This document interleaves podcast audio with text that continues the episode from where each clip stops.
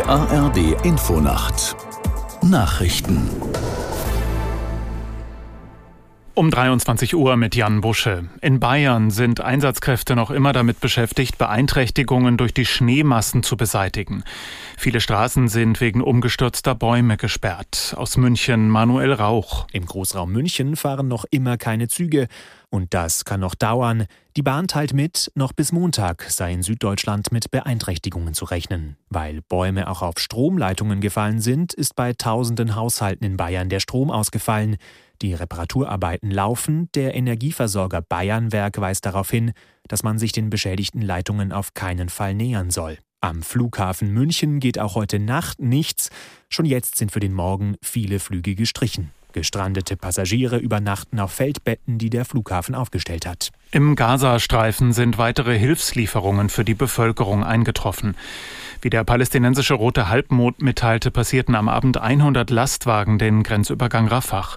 Sie haben danach Lebensmittel, Wasser und Medikamente geladen. Die Verhandlungen über eine neue Feuerpause zwischen Israel und der Hamas sind abgebrochen worden. Auf der UN-Klimakonferenz in Dubai haben sich fast 120 Staaten dem Ziel angeschlossen, die Energieerzeugung aus Erneuerbaren bis 2030 zu verdreifachen. Dazu gehören auch Deutschland und die anderen EU-Staaten. Bundeskanzler Scholz hatte in seiner Rede zu größeren Anstrengungen im Kampf gegen den Klimawandel aufgerufen. Der Ausstieg aus Kohle, Gas und Öl müsse forciert werden. In Hamburg sind die Vorrundengruppen für die Fußball-Europameisterschaft im kommenden Jahr ausgelost worden. Deutschland trifft in Gruppe A auf Schottland, Ungarn und die Schweiz. Erster Gegner im Eröffnungsspiel in München am 14. Juni ist Schottland. Der VfB Stuttgart bleibt in der Spitzengruppe der Fußball-Bundesliga. Die Schwaben bezwangen Werder Bremen mit 2 zu 0. Aus der Sportredaktion Matthias Dröge. Die Stuttgarter Top-Torjäger Girassi und Undaf haben für einen verdienten Sieg des Tabellendritten gesorgt. Werder bleibt als 13. abstiegsbedroht.